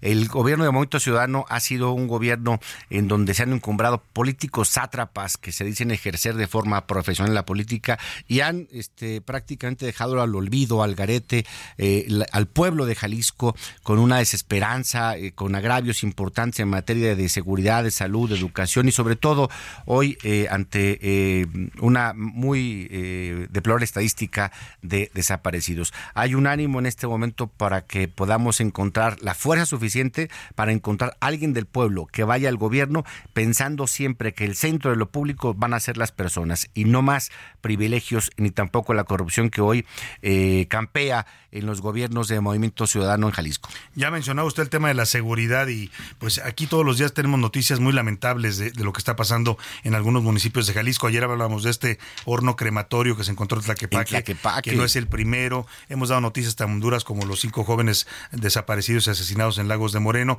Eh, ¿Qué propuesta tendría Morena? Porque efectivamente pues el Estado se descompuso en las administraciones de Movimiento Ciudadano. Bueno, en principio, combatir la impunidad. Creo que la impunidad no puede explicarse, eh, Salvador García Soto, si no hay complicidad por parte de las autoridades en turno. Al margen de patear el bote, que es básicamente el deporte favorito de los gobiernos de Movimiento Ciudadano, donde dicen que todo es federal, hay que recordar que la responsabilidad este, en primera instancia se trata del gobierno este, estatal y también de los gobiernos municipales. Hoy el espacio público que debiera ser un espacio para la gente, para el pueblo, donde se encuentra la gente, donde se sabe la gente, donde se genera inteligencia emocional social ya no es nuestro, este Salvador. Eh, es un espacio que ha ganado la delincuencia y eso no lo podemos permitir. En principio hay que decirle a todos que nos escuchan que hay que tener valor para enfrentar esta circunstancia. Combatir a la delincuencia sin duda, este, con información, conciencia, con la fuerza necesaria eh, para la paz, pero también con eh, un ánimo de honestidad y de convicción para combatirla. Nunca más gobiernos que sean cómplices y mucho menos que solapen de forma impune y artera lo que está ocurriendo en Jalisco en contra de las mujeres y los hombres. La, relación con Enrique Alfaro desde el Congreso estatal, ¿cómo es? Porque no es un gobernador de trato fácil. No, pero ha sido también institucional, ha sido respetuoso tanto de, las, de los postulados que eh, Morena eh, ha puesto en la mesa de la agenda pública en Jalisco. Tan es así que hemos podido lograr por mayoría también temas muy importantes. Por ejemplo, te quiero comentar, Salvador, que hemos avanzado en Jalisco en una agenda de Morena. Particularmente me interesa mucho la parte eh, de garantías y derechos para la gente. Hemos establecido ya en Jalisco un derecho constitucional de una vivienda digna y adecuada. Una vivienda que garantice el, el espacio individual para el desarrollo de las personas, pero también el espacio común que garantice el desarrollo de las familias. Adicional a esto, también quiero comentarte, Salvador, que hemos logrado por eh, después de 22 años incrementar eh, en casi 800 millones de pesos para que el presupuesto para el 2024 pueda destinarse para combatir la marginación y la pobreza que azota a muchos eh, municipios de Jalisco. Esto, sin duda, ha sido también parte de mi expertise. Tengo casi 30 años tratando de eh, hacer coincidir siempre quienes piensan distinto. Soy alguien que se dedica a generar puntos de encuentro, alguien que eh, genera acuerdos para eh, que los acuerdos vayan en beneficio del pueblo y eso seguramente ha tenido mucho que ver en este proceso con el gobierno actual de Enrique Alfaro. Ahora, en materia política, Jalisco fue gobernado, pues como la mayor parte del país, durante décadas por el PRI. Sí. Luego hubo un periodo panista de veintitantos años, si mal no recuerdo, de gobiernos panistas. De 95 a el año 2012. Luego regresa el PRI, luego ahora Movimiento Ciudadano. ¿Usted cree que Jalisco estaría preparado para un gobierno de izquierda? Porque Morena al fin se define como un partido de izquierda. Se lo pregunto porque históricamente se decía el voto jalisciense es mucho más de derecha o más conservador. Mira, qué, importante pregunta porque me da la oportunidad de decir también a quienes nos escuchan. Eh, Morena es un partido un movimiento en donde integra este, diversos este, pensamientos. Eh, Morena es alguien eh, que distingue mucho la diversidad y la pluralidad. Y también distingue una cosa importante. Morena en Jalisco es diferente y distante a Morena Oaxaca. Morena en Jalisco es distinto y distante de lo que ocurre en Morena Veracruz. Y también es distinto a lo que ocurre con Morena en la Ciudad de México. En Morena en Jalisco entendemos las significaciones, la identidad, la creencia, los valores, lo que le importa al jalisciense. Y fundamentalmente en eso estamos trabajando y por eso veo una enorme oportunidad para que Morena hoy pueda gobernar, porque en Morena, en Jalisco, sí estamos distinguiendo exactamente qué le significa a las mujeres y a los hombres en Jalisco. Ahora, sobre otros de sus competidores internos, eh, para que la gente que nos escucha, porque saludamos allá, le mandamos un saludo a toda la gente que nos escucha en Heraldo Radio Guadalajara en el 100.3 de FM, ¿qué ventajas tiene Chema Martínez comparado con Carlos Lomelí, que es un empresario que ya conocemos bien, a veces también por muchos escándalos en los que se vio involucrado, Flor Elizabeth Michelle López, Clara Cárdenas Galván, los aspirantes que me acuerdo ahora, ¿quiénes más me faltan? Eh, salvo Flor Michelle, es eh, defecto Carlos Lomelí, es eh, Clara Cárdenas, Claudia Legadillo, Cecilia Márquez y Antonio Pérez. Esos son los seis finalistas. Los seis finalistas. ¿Qué distingue a José María Martínez? Un entendimiento puntual de las significaciones de los jaliscienses. Mi trabajo, mi historia, mi lucha en la política siempre ha sido el buscar hacer coincidir, con la voluntad de coincidir, acercar a la gente que piensa distinto, encontrar puntos de encuentro que nos hagan sentido para bien de Jalisco y sobre eso creo que tengo una distancia enorme con eh, el resto de compañeros, mujeres y hombres. En el caso concreto de la persona que tú mencionas, de Carlos Domelí, sin duda es el referente que has conocido y que han conocido los jaliscienses en los últimos años porque ha sido postulado para la gobernatura y para el alcalde de Guadalajara en los últimos años. Sin embargo, no se ha logrado esa empatía, ese punto de encuentro con los jaliscienses para lograr un resultado. Hoy, con Chema Martínez, creo que la alternativa es muy viable y con eso creo que podemos garantizar que Morena llegue a gobernar Jalisco. Usted tiene un pasado panista, militó en el Partido Milité, Acción Nacional este, varios años. Exactamente. Eh, fue un- también una figura importante ahí en Jalisco, ahora está del lado de Morena. Yo le pregunto, ¿eso no le afectará? Porque a veces también los morenistas han hecho fama de que son un poco reacios a aceptar gente que llega de otros partidos o que ellos ven como externa a su movimiento. Ayer la doctora Claudia, en la reunión que tuvimos con los 54 participantes de las nueve entidades, planteaba este, una eh, premisa que hoy quiero compartir porque en mucho Sí, lo, explica. lo- lo esta- dijo, lo, escuchamos al aire y ayer. hablaba de las tres Hs. En, en Morena tenemos que conducirnos con honestidad, con humildad y sobre todo siendo muy coincidentes con el humanismo mexicano. Mi formación es humanista, eh, 100%, eh, Salvador García Soto, y en esta condición creo que eh, es eh, muy aceptable, muy aceptable mi candidatura, mi este, participación en Morena y por tanto en Jalisco me parece que también es coincidente con estos valores que significan a la mayoría de los jaliscienses. Finalmente le pregunto, el método está definido, ustedes ya ah, aceptaron las reglas todos, ayer hacen este acuerdo de unidad para evitar divisiones internas, ¿confía en que la encuesta va a ser, digamos, eh, derecha y piso parejo para los seis aspirantes en Jalisco? Tengo esa confianza. Yo también he, he puesto en sintonía a la gente de la comisión en relación a lo que implicaría una encuesta que dé certidumbre a todos. En principio, el poder hacer una encuesta que permita la posibilidad del uso de la fotografía. Porque eh, hoy ocurre también un, eh, una situación que en materia de comunicación ha fortalecido a quienes llevan el nombre de Claudia ¿no? Ujú, este, claro, en sí. todo el país. ¿Por qué? Porque el racional que eh, de comunicación que llevó a cabo en el proceso nacional la doctora Simán Pardo, finalmente sí genera un impulso a todas las personas que se llamen eh, Claudia. Y para que no haya eh, un beneficio indebido o una distorsión, eh, he propuesto que se use también la fotografía en las encuestas. ¿Por qué? Creo que cabe porque también nos explicaban que habrá de ser con tableta electrónica, lo cual me parece que la modalidad se presta para que podamos entonces encontrarnos con los jaliscienses y que sea verdaderamente la persona que se identifique con los jaliscienses, con los valores de los jaliscienses, con la posibilidad de que eh, sí lo represente la persona que sea designada en la encuesta. Pues vamos a estar muy atentos, falta ya poco, dos semanas, ¿no? Para que se conozca. El 30 de octubre, El 30 de este, octubre. y mientras estamos trabajando. Ya hemos recorrido 91 municipios, hemos encontrado enormes coincidencias con las mujeres y con los hombres, pero también con los jornaleros, con los trabajadores, con este, eh, eh, los, las amas de casa, en donde hemos encontrado la fuerza suficiente para que este proyecto tenga el impulso necesario para no solo lograr la coordinación de los comités de defensa de la transformación en Jalisco, sino que nos preparemos para el proceso 2024 y saquemos de una vez por todas estos oportunistas sátrapas que son los gobernantes de Movimiento Ciudadano. Pues José María Martínez, José María Chema Martínez, líder del Congreso allá de Morena en, en Jalisco y aspirante también a esta coordinación de la 4T y a la candidatura a gobernador. Le agradezco mucho esta visita y estaremos atentos. Mucho éxito en esta aspiración. Salve, gracias a todo, agradecer de nueva cuenta y decirle al buen Oscar que antes nos... Este, Aquí estaba eh, Oscar estaba Mota, ya acá, salió. Me volví un apasionado del deporte con su pasión. ¿no? Eh, sí, gracias muy apasionado del deporte y sabe Sí. bastante. Muchas gracias, Chema. Un gusto tenerlo aquí. Gracias, Salvador. Ahí está el, eh, uno de los aspirantes fuertes, sin duda alguna, ya en eh, Jalisco para la gubernatura por el partido Morena. Estaremos atentos a lo que define este partido. En prácticamente, pues menos ya 13 días estarán ellos dando a conocer ya el resultado de esta encuesta en Jalisco y en los otros ocho estados que van a renovar gubernaturas. Vamos rápidamente al Senado de la República porque está compareciendo en estos momentos la canciller mexicana Alicia Bárcena. Hace rato comentaba yo que andaba ayer por Venezuela. Ahí se tomó una foto con eh, Nicolás Maduro y ahora ya está acá en México en esta comparecencia por la el glosa del quinto informe de gobierno del presidente López Obrador. Te saludo, Misael Zavala, con gusto ahí en el Senado. Cuéntanos qué está diciendo la canciller Alicia Bárcena. Buenas tardes, Salvador, tu saludo, saludo también al auditorio. Efectivamente, pues llevamos ya tres horas de comparecencia de la titular de la Secretaría de Relaciones Exteriores, Alicia Bárcena, donde pues condenó enérgicamente ya los conflictos armados entre Israel y Ucrania. Durante su primera intervención en la comparecencia como parte de la glosa del quinto informe de gobierno del Ejecutivo Federal, la canciller mexicana destacó que en el conflicto que estalló por el ataque a Israel por parte de Hamas, el gobierno de México condenó esos ataques, además abogan por el diálogo y la paz. Pero ¿qué te parece si escuchamos cómo lo dijo la canciller? Nuestra posición es clara, porque hasta la guerra tiene reglas.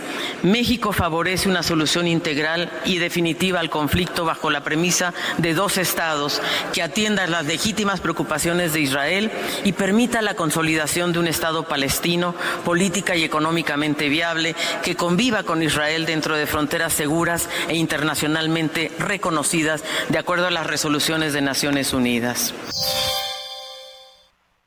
Salvador, en este tema también la funcionaria detalló que debido a este conflicto se han logrado evacuar a 721 personas mexicanas en cuatro vuelos desde Israel a México, dos puentes aéreos desde Tel Aviv a Madrid de manera coordinada entre Relaciones Exteriores y también la Secretaría de la Defensa Nacional. Sobre el conflicto en Rusia y Ucrania, la canciller también recordó que el gobierno condenó estos ataques armados porque es violatorio de la Carta de las Naciones Unidas y del derecho internacional. Alicia Bárcena, en otro tema, Salvador indicó que se, se realiza una estrategia conjunta con Estados Unidos y China para frenar el tráfico de armas, drogas y precursores químicos y es que desde la frontera norte del país cruzan en promedio 200 mil armas de manera ilegal a México. Esta estrategia de carácter operativo se realiza entre las Fuerzas Armadas del gobierno mexicano y también junto con el gobierno de Estados Unidos. Ya llevamos eh, dos rondas de preguntas que han realizado los senadores, sobre todo en la cuestión de migración y también de este tema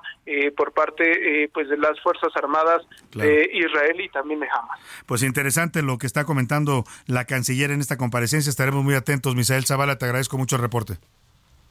Claro, Salvador, quedamos pendientes. Muy buenas tardes a Misael Zavala ahí en el Senado de la República. De último minuto que nos tienes, José Luis Sánchez.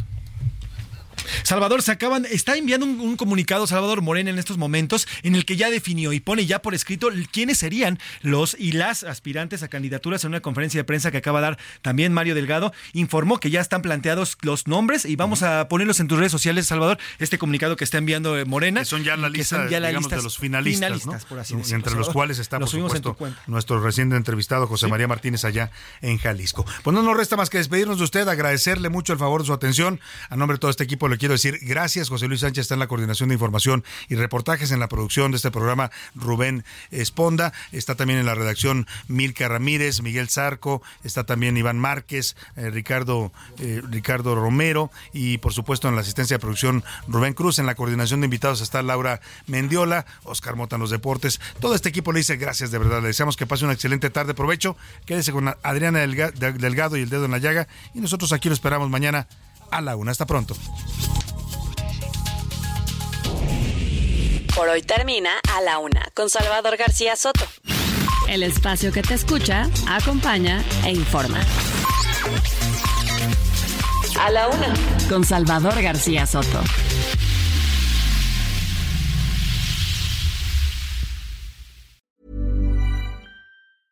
Acast anbefaler. Mit navn er Anders Morgenthaler. Over for mig sidder Roald Bergmann.